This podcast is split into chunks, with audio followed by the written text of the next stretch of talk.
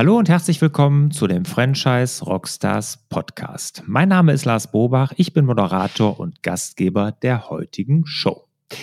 Heute zu Gast ist der Wilhelm Weischer, der Gründer, Inhaber, Geschäftsführer von Baby One. Ja, Gründer ist nicht ganz richtig. Er hat das also nicht komplett eigenständig gegründet, sondern er war der erste Franchise-Nehmer. Und wie es dazu gekommen ist und aus welchem Schmerz heraus er das gemacht hat, das erzählt er uns in diesem Podcast-Interview, was wirklich super interessant geworden ist. Hört am besten direkt mal rein.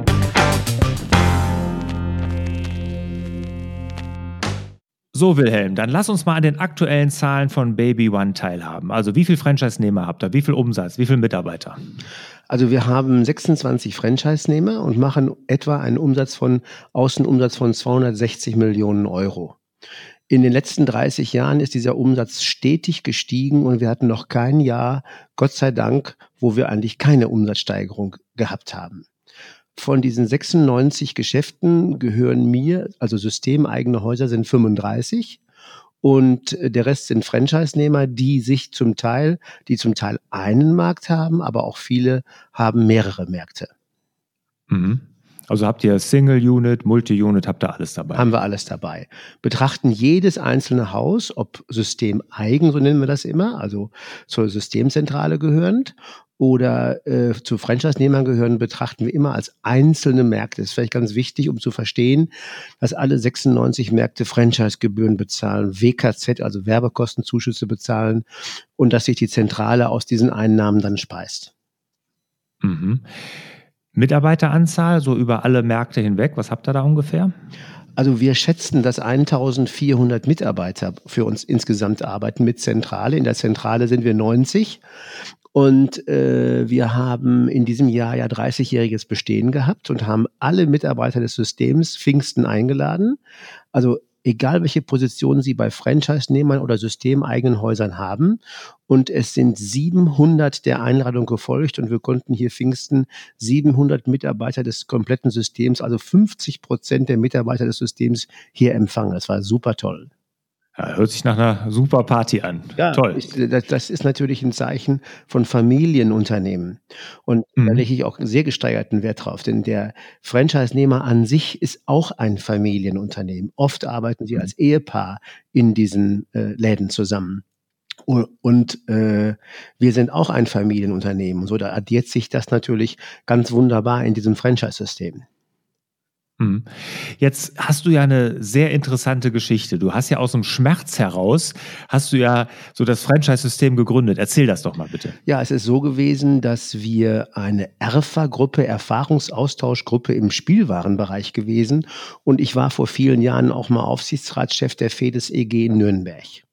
Und äh, in der Position, oder sagen wir mal in der Zeit, Ende der 80er Jahre, als Toys R Us ans kam, nach, also nach Deutschland kam und zu, in meine Nähe, merkte ich, oh Gott, ich kann ja diese, diese, diese Familie mit vier Kindern überhaupt nicht mehr ernähren von diesem Spielwarengeschäft. Und dann äh, bin ich zu meinem Freund Karl Wilhelm Röhrig gegangen und habe gesagt, du hast doch zwei Babymärkte. Und das ist ja wohl erfolgreich. Wie kann ich eigentlich bei dir mitmachen? Hat er zu mir gesagt, du, ich habe mal was über Franchising gelesen, ich lese mich mal ein. Und sechs Monate später war ich der erste Franchise-Nehmer in Münster an der Hammerstraße, wunderbar, in einer alten Tennishalle. Und es war ein großes Wagnis, was wir eingegangen sind. Aber zum Franchise-System an sich kann man einfach nur sagen, wir haben das gemeinsam erarbeitet. Ich in der Position des ersten Franchise-Nehmers und er in der Position des Franchise-Gebers. Leider hm. wurde er sehr krank Ende der 90er Jahre, so dass äh, er die äh, Führung des Unternehmens abgeben musste und ich in dann die ganze Firma gekauft habe. Da waren wir 18 Märkte, ja, und heute sind es eben 96. Schöne, tolle, tolle Geschichte. Was mich jetzt aber interessiert, was mir sofort da in den Kopf kommt, ist natürlich, ihr seid ja Einzelhandel. Und ich meine, der Einzelhandel hat ja nun wirklich mit den ganzen Amazons und den ganzen Online-Geschäften zu konkurrieren. Wie stellt ihr euch da auf? Also dann sind wir mal in der Heutezeit. Das ist ja noch etwas anderes. Wir waren gerade fast in der Vergangenheit vor 30 Jahren. Und mhm. äh, man muss sich eben komplett anders äh, aufstellen. Äh, früher war der USB ein ganz anderer als heute. Früher war er günstige Preise, äh, große Auswahl und groß, großflächiger Markt. Das kann alles das Internet heute aus dem Stegreif. Also es hat sich alles total verändert.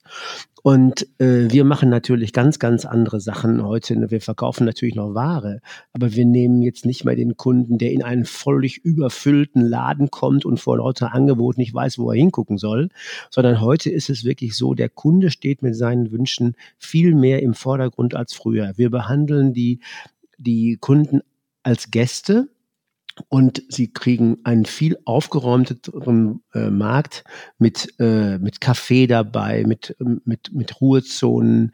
Äh, die Beratung steht im Vordergrund. Und ich glaube, was du gerade gefragt hast zum Thema Amazon, das ist natürlich das, was der Handel machen muss, diese Beratungsqualität komplett nach vorne bringen und einen aus diesem Überangebot, was man überall findet, besonders halt eben im Netz, das rauszusuchen, was wir wirklich glauben, was man bis zum dritten Lebensjahr für das Kind tatsächlich braucht. Und das findet man dann bei uns. Es ist eine Vorauswahl von Ware und äh, wir können auch ähm, begründen, warum wir die und die Ware haben, warum wir diese Markenware äh, zu uns in die Märkte nehmen. Und ich glaube, dieses, die, diese Beziehung zu den Kunden aufzubauen, eigentlich auch ganz klassisch, was früher kleinere Läden gemacht haben, wo jeder Verkäufer im Ort wusste, das ist jetzt Frau sowieso und die braucht das und das. Im Grunde genommen besinnen wir uns wieder auf all diese Tugenden, die einfach da, da so wichtig sind, um den Kunden zufriedenzustellen.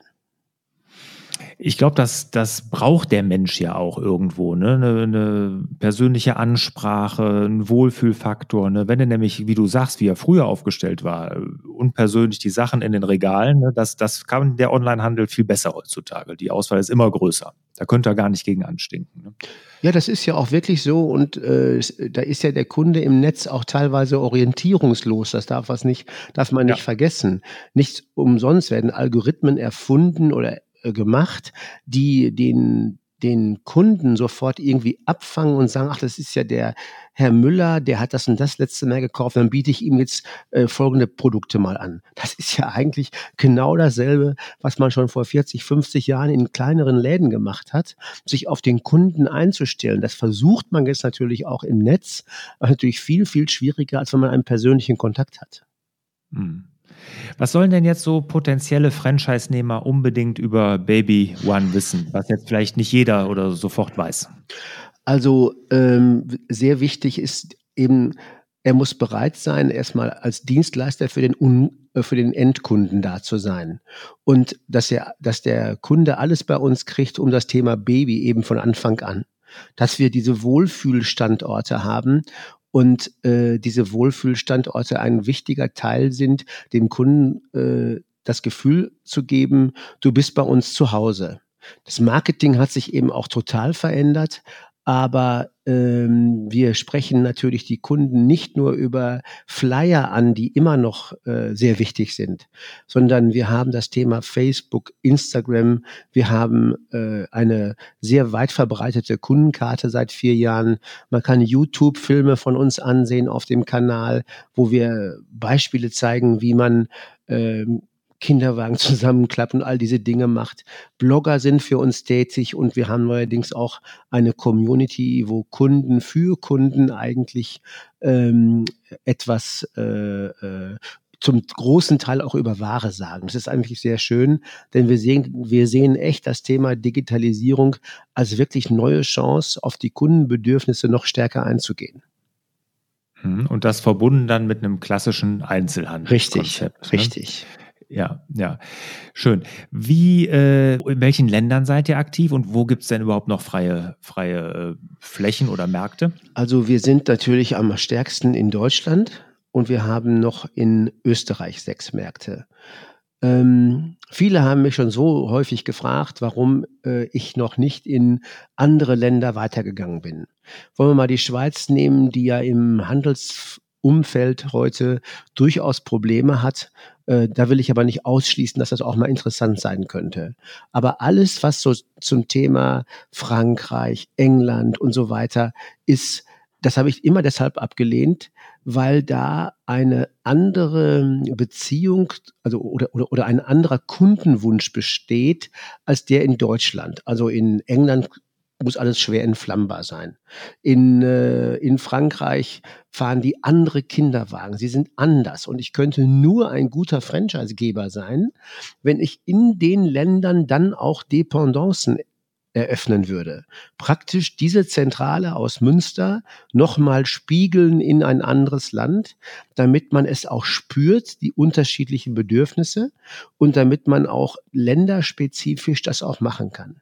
Und da habe ich immer gedacht, so als Familienunternehmen und äh, kapitalmäßig nicht schlecht ausgestattet, aber nicht eben wie Private Equity, die ja immer nachlegen können, äh, dass ich dann doch lieber mich darauf konzentrieren wollte, was ich gut machen will. Und wenn ich Deutschland sehe, kann ich mir durchaus noch vorstellen, äh, wenn wir jetzt hier 90 äh, Geschäfte haben, dass das noch auf 100 20 steigern könnte, je nachdem, was auch äh, der Handel in Zukunft noch für Varianten äh, hervorbringt. Also kleinere Geschäfte mit mehr E-Commerce und mit mehr Digitalisierung.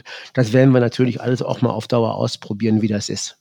Hm. Obwohl der Name jetzt äh, Baby One, der ist ja doch eher für die Internationalisierung ausgelegt. Ja, ne, natürlich. Könnte man meinen. Äh, der ist auch so, ja. genau so entstanden. Wir haben äh, mit Freunden zusammengesessen und haben überlegt, wie kann das Ding heißen, dieser Babymarkt, für einen europaweit geschützten Namen. Und da ist eben Baby One rausgekommen. Das ist dann europaweit geschützt.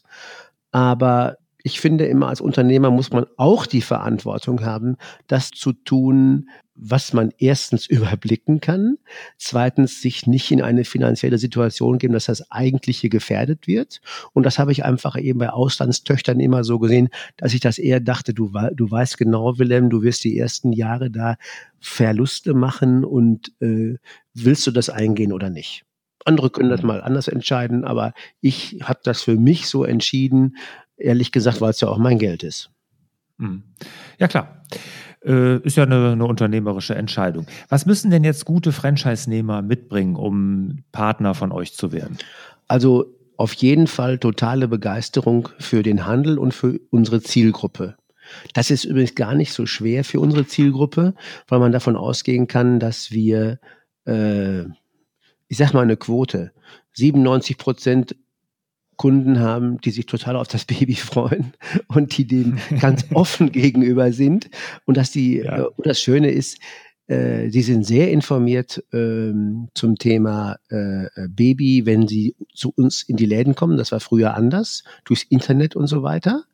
Aber die mhm. freuen sich auch, nehmen die Beratung gerne an. Und wenn die dann persönlich und herzlich ist, dann haben wir eine echt gute Chance. Dann würde ich mhm. auch sagen, muss man Freude an, an der Entwicklung von Teams haben. Also man muss mit Menschen gerne zusammenarbeiten, man muss aber auch führen können. Beides eigentlich. Und die regionale Ver Vernetzung eines Franchise-Nehmers ist ja in der Regel da, weil er ja dort, wo er wohnt, einen Standort sucht. Äh, oder wir haben welche angeboten bekommen und suchen uns dann in der Region einen Franchise-Nehmer. Und natürlich das leidige Thema Eigenkapital, das ist natürlich auch notwendig, weil ohne Eigenkapital kann man nicht unbedingt einen eigenen Markt aufmachen. Hm, wie viel braucht man da bei euch? 75.000 äh, Euro wären schon sehr angebracht. Die Gesamtinvestition mit allem drum und dran, mit Ware und Einrichtung, liegen knapp bei 500.000 Euro und da sollte man schon 70.000 Euro äh, äh, mitbringen, 75.000, um dann praktisch an den Start gehen zu können. 15 Prozent. Mhm. Ne? Genau. Bietet ihr denn unterschiedliche Franchise-Lizenzen an oder gibt es nur eine? Also es ist so, dass wir zehn Jahresverträge mit den Franchise-Nehmern machen und äh, bis jetzt sind die immer als konkludent einfach weitergeführt worden. Den Vertrag, bis jetzt war es immer noch so, liegt in der Schublade, wenn er gemacht ist und kommt nicht wieder raus, weil wir uns alle so gut verstehen. Aber man muss das ja trotzdem alles regeln. Und ähm, wir haben natürlich auch noch eine, Versi eine, eine Sache, dass wir ähm, Beteiligungen haben, Minderheitsbeteiligungen, sodass wir da eben bei den Finanzierungen ein bisschen durch Beteiligungen von uns helfen können. Das haben wir auch noch. Ach so, okay. Also wenn jetzt einer nicht das ganze Eigenkapital mitbringt und ihr seht damit darin wirklich einen wirklich erfolgreichen potenziellen Franchise-Nehmer, dann würdet ihr da auch helfen. Dann würden wir auch helfen, ja. Ja, ja. Okay. Wir haben bei unseren Franchise-Nehmern extrem wenig Fluktuation, das muss man wirklich sagen, ähm, weil äh, wir haben ja auch schon das Glück gehabt, zweimal diesen Preis fürs beste Franchise-System zu erhalten, einmal 2001 mhm. und 2009. Das geht auf die Franchise-Nehmer-Zufriedenheit raus. Und mhm. ähm, das hat uns natürlich in der Expansion und in, als Franchise-System sehr geholfen, dass wir das damals bekommen haben. Ja, gutes Stichwort. Zufriedenheit. Wenn du sagst, ihr habt so eine hohe, hohe Zufriedenheit unter den Franchise-Nehmern, äh, worauf führst du die zurück? Was macht ihr da?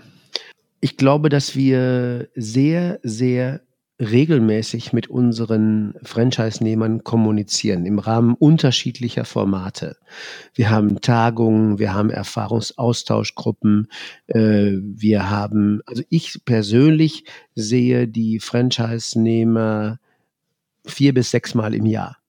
Nun sind es ja auch nicht so viele, das kann mhm. man immer wirklich gut machen auch dann. Und äh, wir machen Projektteams jetzt zum Beispiel auch im Rahmen der Digitalisierung unseres, äh, unseres Großprojektes Fachmarkt Online.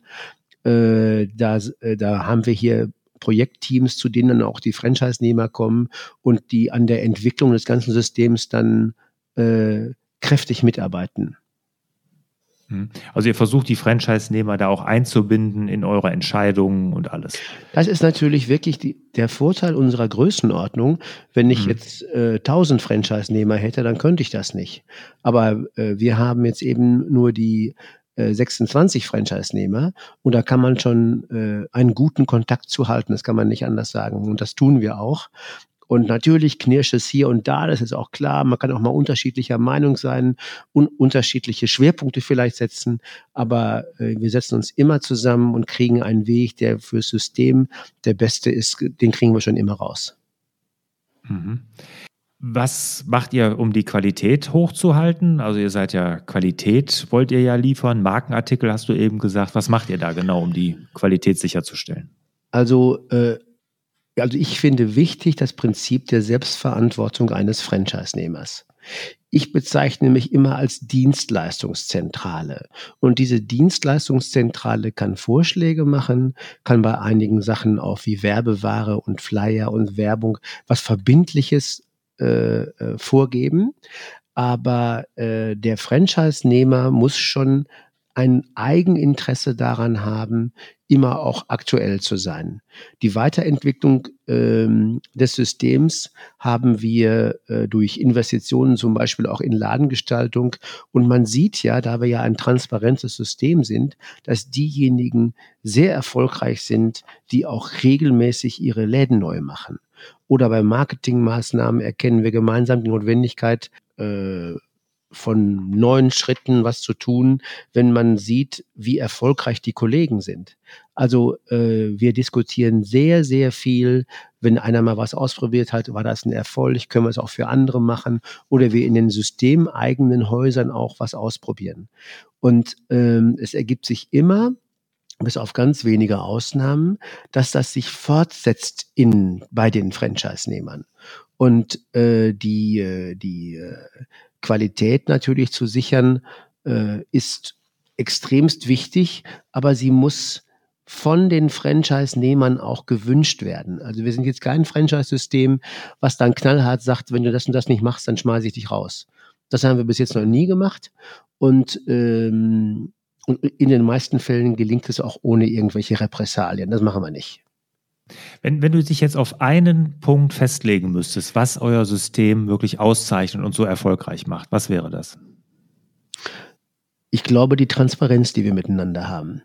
Ich glaube, dass die Transparenz in Zahlen, in Aktionen äh, ein großes Vertrauen äh, voraussetzt. Der Franchise-Nehmer untereinander und der Franchise-Nehmer zur Zentrale und äh, dass auch jeder die Verantwortung spürt, die er hat. Das ist auch eben extrem wichtig.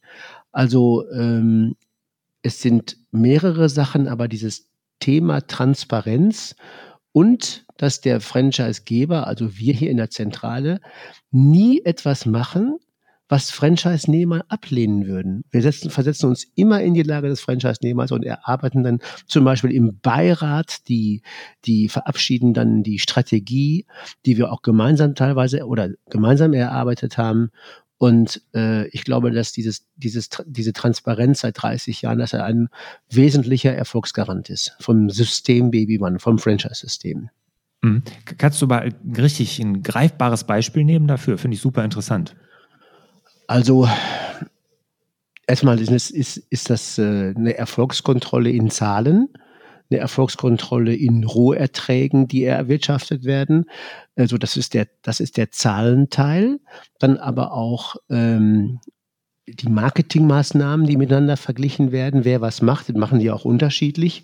Und dann kommt noch was hinzu, äh, was ich nicht vergessen darf. Äh, ich glaube, dass wir als Baby One, wir haben mit den Franchise-Nehmern zusammen vor einigen Jahren unsere Werte erarbeitet. Und diese Werte äh, sind ein wichtiger Bestandteil des Zusammenseins bei Baby One.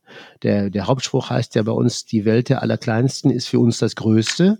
Und dann sind es eben verschiedene Dinge. Leben bewegt uns von Anfang an oder Vertrauen leben, Neugier bewahren, Unterschiedlichkeit schätzen und äh, Freude erleben. Und das sind alles Dinge, Verantwortung übernehmen. Ähm, und das ist eben unsere gemeinsame Aufgabe. Und äh, ich, äh, das haben wir wirklich in vielen, vielen Sitzungen miteinander erarbeitet. Ist, natürlich alles, jedes, jeder Wert ist natürlich gefüllt, auch mit Inhalt.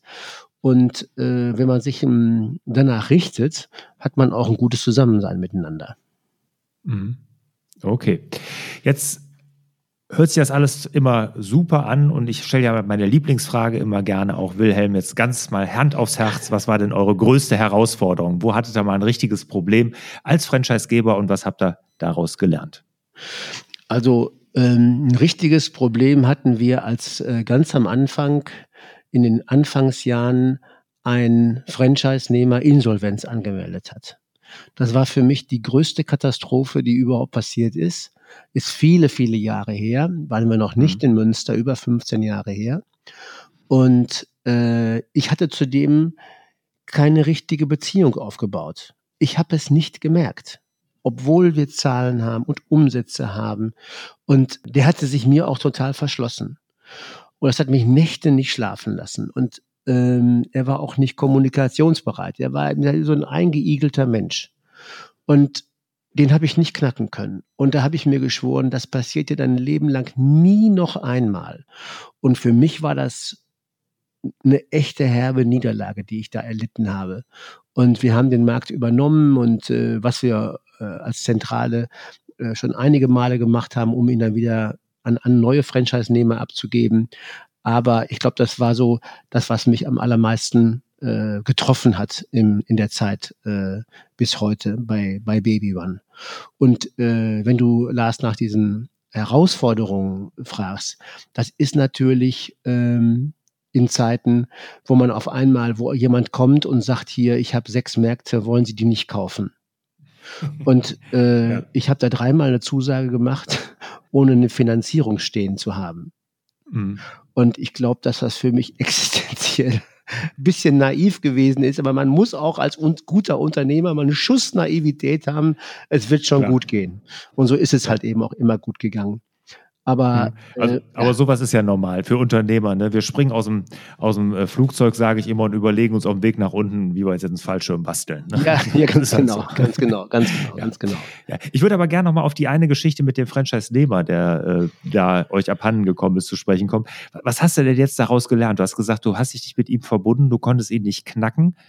Ja. Was machst du jetzt anders? Ich glaube, wir haben, ich habe an dem Tag äh, mir geschworen, mehr mit den Franchise-Nehmern zu kommunizieren. Dann habe ich einen Controller eingestellt und der jetzt auf meine Kosten zu den Franchise-Nehmern fahren kann und sie berät mit Soll-Ist-Vergleich, mit allem drum und dran. Ich habe ein ganzes System aufgebaut, dass das nicht mehr passieren kann. Und die Franchise-Nehmer, die davon Gebrauch machen wollen, die, die bestellen den Controller das ist ein unabhängiger äh, und äh, selbstständiger äh, Berater, der drei Tage in der Woche für mich arbeitet und äh, den ich dann auch bezahle, ähm, äh, wenn er zu Franchise-Nehmern geht. Und das ist für mich so ein, so ein Sicherungspaket und wir haben auch diese Probleme danach nie wieder gehabt. Mhm. Okay. Was ist denn jetzt in Zukunft von Baby One zu erwarten? Was habt ihr denn für Zukunftsprojekte? Also wir wollen erreichbar sein für den Kunden, egal über was für einen Touchpoint. Das größte Projekt, was wir im Moment haben, ist unser Projekt Fachmarkt Online. Das heißt, wir werden ab äh, Anfang nächsten Jahres, man kennt das schon von anderen Unternehmen, alle Läger in unseren Online-Shop integrieren, aller Franchise-Nehmer. Das heißt, wir haben dann 30 Millionen Euro Bestand in unserem Shop. Und äh, man kann dann davon ausgehen, dass jeder Artikel am nächsten Tag auch lieferbar ist. Und das finde ich ganz großartig, dass unsere Franchise-Nehmer äh, diesen Schritt mitgehen, weil sie dann ja faktisch äh, ihnen egal ist, ob jemand da von München das Paket nach äh, Münster schicken muss, weil Münster das nicht lieferbar hat, aber nur München und die anderen alle nicht und dass der Kundenwunsch an erster Stelle steht und es ist nicht wichtig ist, ob ich jetzt gerade in dem Moment äh, das in Münster verkaufen kann oder nicht. Das fände ich sensationell, wenn wir das hinkriegen oder wir werden das hinkriegen. Das ist gerade in der Programmierphase und ich glaube, das wird uns nochmal richtig als System nach vorne spülen. Ja, ja. Toll. Damit, ja, äh, damit darf ich vielleicht sagen, äh, ist es immer folgender Satz, was haben wir denn überhaupt für Zukunftsperspektiven im stationären Handel? Und wenn ich online und offline auf diese Art und Weise miteinander verbinden kann, dann äh, bleibt der Umsatz auf der Fläche. Und damit kann ich vom System her eben diese vielen äh, Standorte für Baby One auch erhalten. Schöner Spruch, online und offline verbinden ist auch immer meine Devise. Ich bin auch ein großer Fan von dem Einzelhandel. Ich kaufe da wahnsinnig gerne ein. Aber ich glaube, man kann das wirklich gut verbinden, weil wir brauchen auch, ich bin mir ganz sicher, in Zukunft den Einzelhandel. Der muss sich nur verändern. Und ich hatte ja hier auch in dem Franchise Rockstars ein Interview mit dem Gründer vom Fass. Mhm. Und das war auch ganz interessant, wie die sich da in digitalen Zeiten aufstellen. Also auch genauso wie ihr es macht. Es muss ein anderes Erlebnis beim Einkaufen sein und das Online-Thema verbinden. Richtig. Mit den Geschäften und was ihr dann ja auch macht. Super. Wilhelm, vielen Dank erstmal bis hierhin. Kommen wir zu den zwei Schlussfragen. Mhm. Welches Buch hat dich als Mensch und Unternehmer am meisten geprägt? Also es gibt ja mehrere Bücher, aber eins ist mir im Gedächtnis äh, geblieben vor einigen Jahren. Das war natürlich äh, von Steve Jobs, äh, über Steve Jobs, die, das Buch. Ich habe mir dann auch sofort einen schwarzen Rollkragenpullover gekauft, aber der hatte 100 und äh, habe dann gedacht, oh, jetzt fühlst du dich viel besser, hast jetzt auch einen schwarzen Rollkragenpullover. Ich weiß, dass auch in dem Buch viel stand über seine menschlichen äh, Qualitäten oder weniger Qualitäten. Aber was der mhm. Mann erreicht hat und wie er das gemacht hat und wie er von seiner Idee besessen war und das durchgebracht hat, das finde ich schon so als Unternehmer finde ich das schon wirklich, wirklich äh, sensationell. Hm. Kannst du dich an den Autor erinnern? Weil es gibt ja äh, Nein, viele den letzten, Biografien. Äh, dieses weiße, ganz dicke Buch, ich weiß es nicht mehr, wie der, wie der Autor hieß. Hm. Diese, okay. diese letzte ist vor ein paar Jahren rausgekommen. Mhm. Äh, Alles klar. Also war sensationell. Ja, ja, ich habe alle gelesen, ich fand alle ja. gut. Aber es gab eine, ich weiß jetzt auch nicht mehr, wie der Autor ist, der hat so die menschliche genau. Seite noch ein bisschen mehr beleuchtet. Der war das. Äh, das war der Hammer. Ja, dann wird das das gleiche sein. Werden wir hier verlinken, auf jeden Fall okay. in den Show Notes und dem Artikel zu diesem Interview. Letzte Frage. Was würdest du denn mit deiner ganzen heutigen Erfahrung, deinem 25-jährigen Ich raten? Offen bleiben, immer gucken, was es Neues gibt. Immer auch darauf achten, äh, dass die Ideen, die man hat, dass die vielleicht auch finanzierbar sind als Unternehmer. Ist ja auch immer wichtig. Immer darauf achten, äh, dass man nicht Harakiri macht und auch auf Gewinner achtet, denn ohne geht das in der Firma nicht.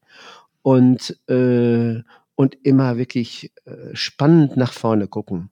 Rückwärts ist auch ganz nett, aber spannend nach vorne gucken, auf Veränderungen achten und sich äh, äh, und hohes Vertrauen bei denjenigen in diejenigen setzen, mit denen man zusammenarbeitet und im Franchise-System mit den Franchise-Nehmern immer das The Thema Vertrauen an erster Stelle ähm, rücken. Denn eins habe ich in meinem Leben als absoluten Spruch für mich immer gehabt und es gilt auch heute.